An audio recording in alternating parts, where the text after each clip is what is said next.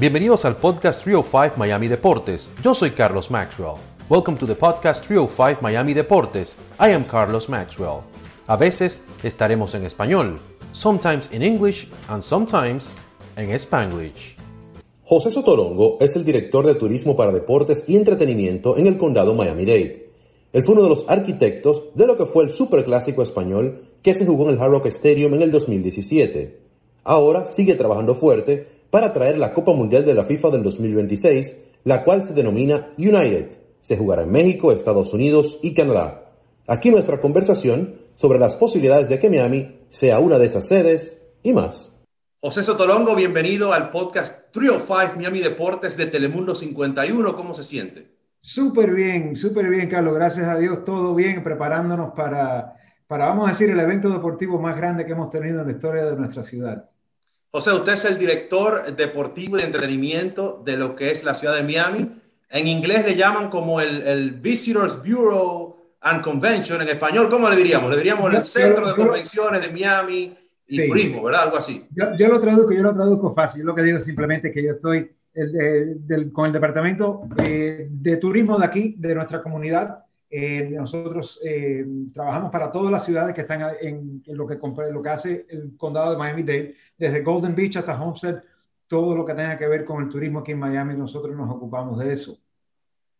Y por supuesto, uno de los, una de, de, de los eventos más importantes que tenemos aquí en Miami siempre han sido los, los, eh, los eventos deportivos, empezando por supuesto con el Super Bowl, que hemos tenido 11 que se han jugado aquí en Miami. El Super Bowl, el Miami es la ciudad que más Super Bowls ha tenido en la historia del juego. Así que con eso, con eso eh, estamos súper, súper eh, contentos, súper, tenemos mucha confianza que en el futuro vamos a ser seleccionados por la FIFA eh, para, para, ser uno de los sedes del, del Mundial del 26.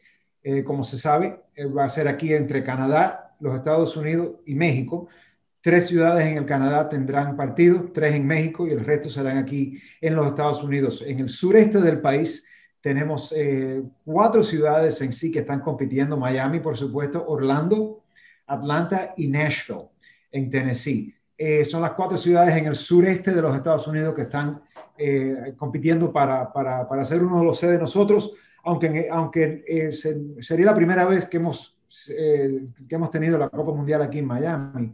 Eh, este hemos tenido algunos de los partidos de fútbol más importantes eh, que se han jugado aquí en este país. Eh, por supuesto, simplemente con decirte que, el clásico que se jugó aquí en el año 2017 entre Barcelona y Real Madrid ha sido el partido que, con decirte, para ese juego los, las entradas solamente trajeron 15 millones de dólares en entradas que se vendieron.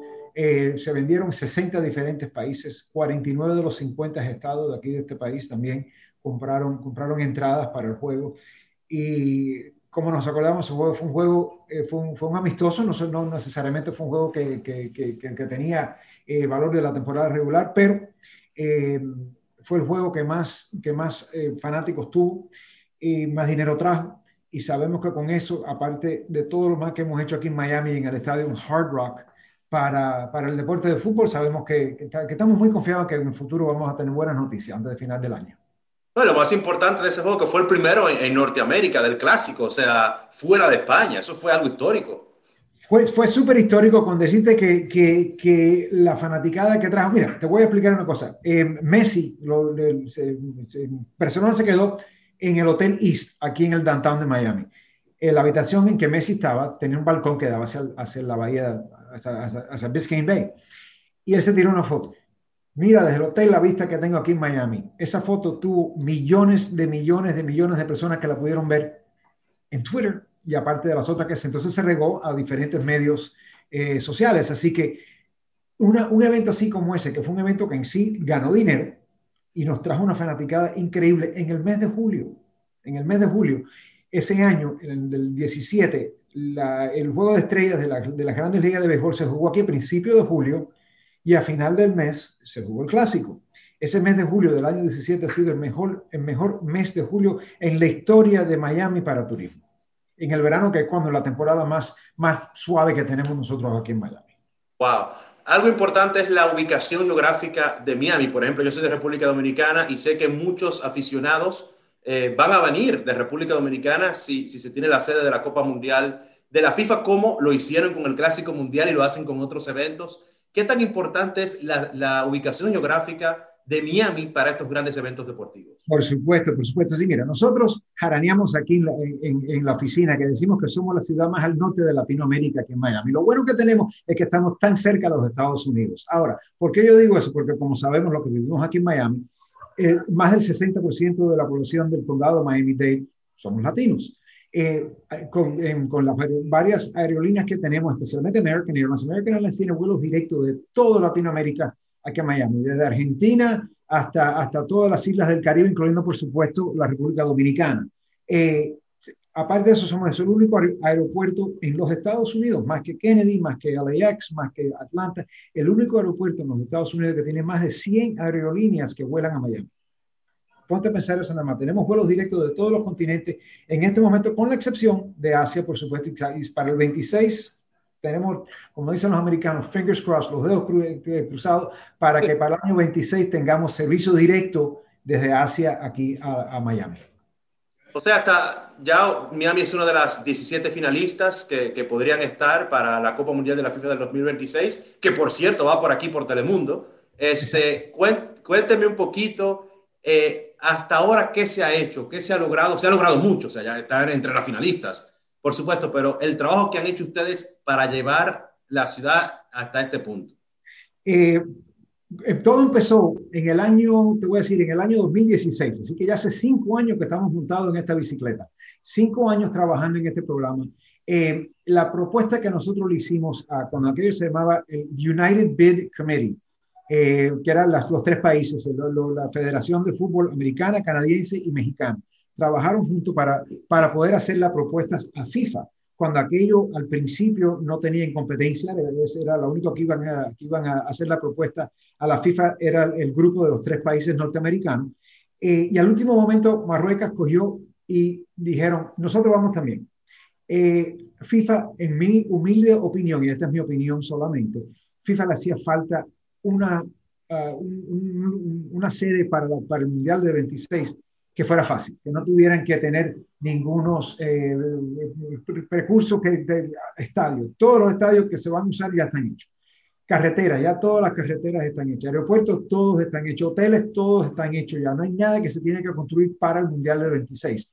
En otros países se ha tenido que construir, especialmente en los países eh, del tercer mundo, vamos a decir, se han tenido que crear muchos estadios. Aquí entre México, Canadá y los Estados Unidos no se tenía que hacer nada. Así que fue una, fue una decisión que no fue fácil, como se sabe, el, voto fue, eh, fue, para, fue para, para, el Comité Unido de aquí de, de, Norteamérica, pero eh, no, fue, no, fue, no fue unánime, eh, no fue un voto tan seguro, pero gracias a, lo que pudimos hacer y podemos explicar a la FIFA que aquí no se tiene que hacer nada, aquí tenemos todo, no hay nada que se tenga que hacer nuevo.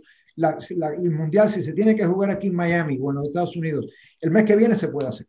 Y eso fue gracias a eso, pasó hace en el año 18 en Moscú, antes que empezó la, la mundial de allí. Entonces, ¿qué es lo que pasa? En los próximos dos, tres años que hemos llegado hasta ahora, hemos tenido que preparar eh, diferentes reportes para la FIFA, incluyendo la distancia, que es muy importante, acuérdense de una cosa, que Miami es una ciudad que no es circular, Miami es más norte a sur que una ciudad circular. Entonces lo que pasa es lo siguiente, la FIFA te requiere que tengas hoteles a X cantidad de kilómetros del estadio si son más de, vamos a decir, de 10 o 15 kilómetros, creo que, que, es lo que era, si son más de 15 kilómetros, no, no puedes usar ese hotel. Ahora, en Miami no se puede hacer eso porque 15 kilómetros al oeste del estadio estás en los Everglades.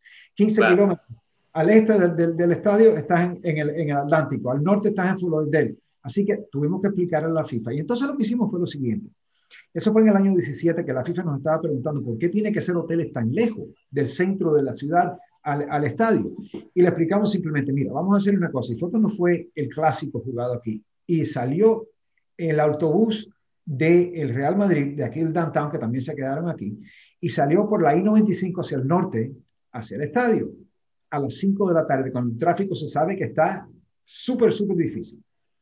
Con la policía llevándolos eh, con motociclistas, motociclistas adelante y atrás de los autobuses y llegaron del downtown de Miami al estadio en 15 minutos, a las 5 de la tarde. Le enseñamos, el, le enseñamos el video ese a la FIFA y dijeron, ok, tienen razón ustedes en Miami. Claro, no, y no solo eso, sino que por supuesto que, van a tener preferencia los vehículos que van a estar trabajando, de los equipos. Es normal, nosotros tuvimos la oportunidad de ir a, Pekín, a los Juegos Olímpicos del 2008, y ahí hay tráfico a todas las horas. O sea, yo miraba por la ventana del hotel y siempre había tráfico. pero, exacto. Claro, pero, pero había, o sea, preferencia para los vehículos de, los atletas, de los que estaban trabajando ahí. O sea, que también eh, hay que tomar eso en cuenta. O sea, los eventos deportivos de Miami que usted ha ayudado a traer también, si me podría hablar un poquito de eso, eh, aparte de lo que fue el Super Clásico, eh, ¿qué otros eventos ustedes han trabajado fuerte para traer a Miami y que se han hecho con éxito en nuestra ciudad?